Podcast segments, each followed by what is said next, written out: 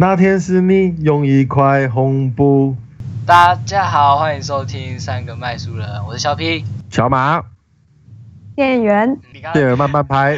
我们三个人要来玩故事接龙。那所谓的故事接龙呢，就是一个人先开一个头，然后下面那个人就是接，随便想一个故事。每个人讲的长度也没有特别去限制啦。讲到了一个段落，就说好换下一个，也应该也不用太多限制了，太多限制也不好玩。好，好，我觉得我很容易走中哎、常我应该很容易词穷。我比较担心的是，我们等下忘记剧情到底在讲什么，这样子。我来开头，就是有一天啊，有一个主角，他就叫做怎么办？你讲这样我就想笑。他叫阿布。那他为什么要叫阿布呢？因为他很喜欢崔健的一首歌，叫做《一块红布》。好，然后有一天呢、阿布就带着一块红布，从台北的基隆港出发，因为他年轻的时候当兵是在金门服役，他想要去金门旅行，给自己一个礼拜时间充电。他想要去看看他年轻的时候当兵的地方，现在变成什么样子。他就坐着一艘船到金门，快要到金门的时候，船上就嗡嗡嗡，一直有那个汽笛声，船就停了下来。阿布就看着船长室，船长室里面就有一个船长，他拿着望远镜，就望着金门的岛上。大家就说：怎么怎么了？船长，到底我们为什么开到金门港外十公里，船就要停下来了呢？就在这个时候，船长就说：你们看，金门上面飘扬的居然不再是中华民国的国旗了。什么？什么船长，那到底看到的是什么？该不会是五星旗吧？船长就说，上面飘的是明正，什么东西？明朝的明，郑成功的郑。所以他们回到了过去。好，下一个就是 就是你了，哦。我历史很烂欸呢。好，所以在船上大家都非常的惊恐。他们难道回到了过去吗？那他们回得了他们原本的年代吗？船上的人就开始慌了。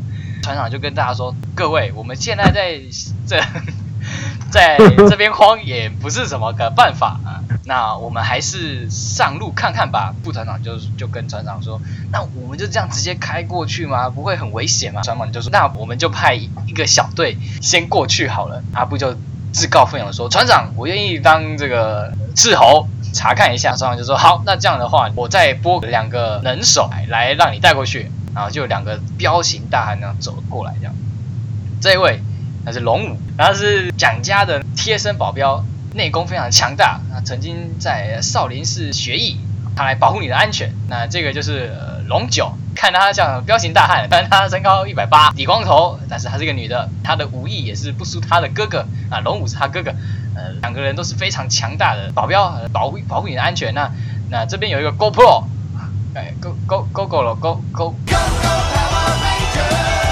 反正这边有一个摄影机，让你带过去啊，那你去探查一下。呃，那边，我天啊，我已经开始胡言乱语了，我的天哪！我觉得我死定了。就让 让你过去看一下，探查一下金门到底发生了什么事情、啊，为什么会挂名正旗帜啊？城墙啊，看起来就不像是以以往熟悉的金门的基地，反而是茅房、茅茅草做的城墙。阿布就跟，哎，阿布有带着红布吗？有啊，他带着一块红布，等下他为什么要带红布啊？因为崔健那首歌就叫做一块红布。好 好，阿布就拿出他的那块红布啊，把它撕成了三块，然后分给了龙五跟龙九。他就说这块红布是有生命的，所以我们分开的话也不用担心，这我们手上这个红布会指引你来，指引你们两个人来找我。好，那他们龙五跟龙九就收下了红布，那阿布就把红布绑到了头上，他们三个人就坐了一个一艘小船，划向了那个金门岛。好，店员乱你。不要。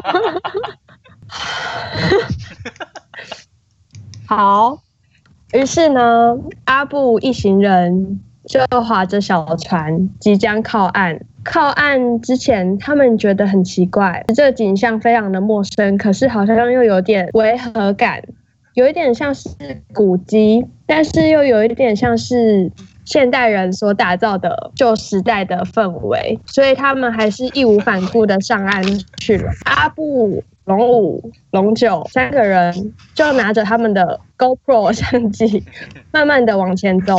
他们觉得很奇怪，这里怎么都没有人。再来呢，他们看到哎，前面有一个好像是休息的帐篷，那他们觉得非常的炎热，他们就是迫不及待的想要走到阴影下去休息。这时候才发现。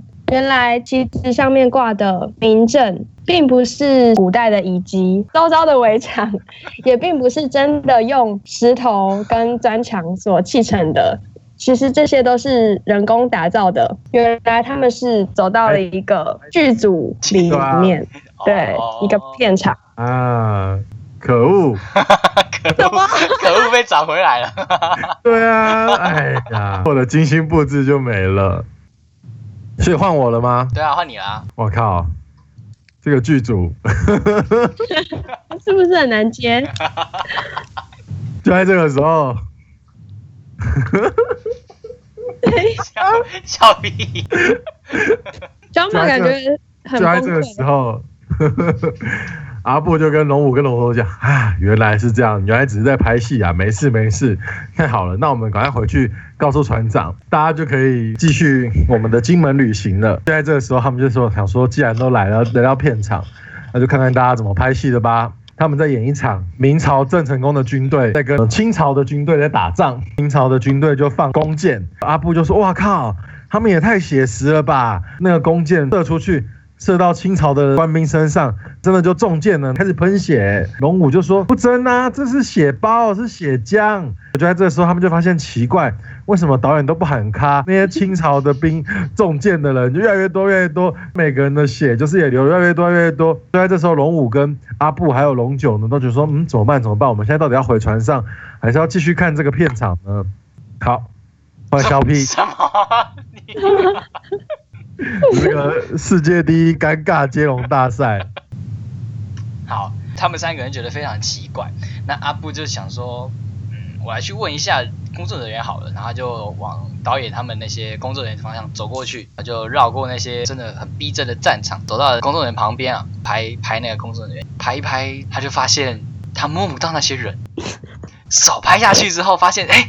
那个竟然是立体影像，然后三个人吓一跳，所以这些场景都是假的吗？然后那个龙武就说：“小心，原来有一支箭突然飞向了阿布，所以他就把阿布推开，阿布就呜，剑就直直的插向龙武的胸膛，完蛋了，完蛋了！如果这个是真的剑的话，龙武不就完蛋了吗？结果发现没有，那个都只是立体影像。龙武就躺在地上吓一跳，说：哦，我没死，我也没有流血。其他人在战争的明朝跟清朝的士兵继续在打打杀杀打打杀杀。”突然，龙九就在很远的地方说：“哎，你们过来看，这边有一颗圆形的球。哎，怎么会有一颗圆形的球呢？”阿布跟龙五就两个人跑到龙九那边去看，真的有一颗球在那个地上。他们想说这什么东西呀？阿布踢了他一下，那颗球就突然嘣，小小的爆了一下，三个人吓一跳，所有的场景都不见了，变成了一大块空地。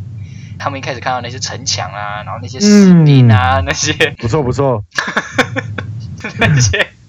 导演啊什么的全部都不见了，他们的那个船也不见了。哦，他们被抛弃了吗？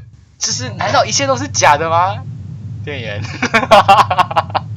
难道一切都是假的吗？阿布这个时候突然满身大汗，心跳加速。他睁开眼睛才发现自己的手上拿着三块红布，原来是他自己的内裤。他把他的内裤撕成了三半，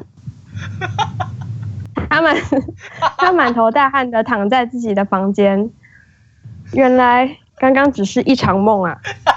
他在睡梦中把自己的内裤撕成三块。他看着手中的 iPad，发现昨天的歌单是一块红布。小马在这时候。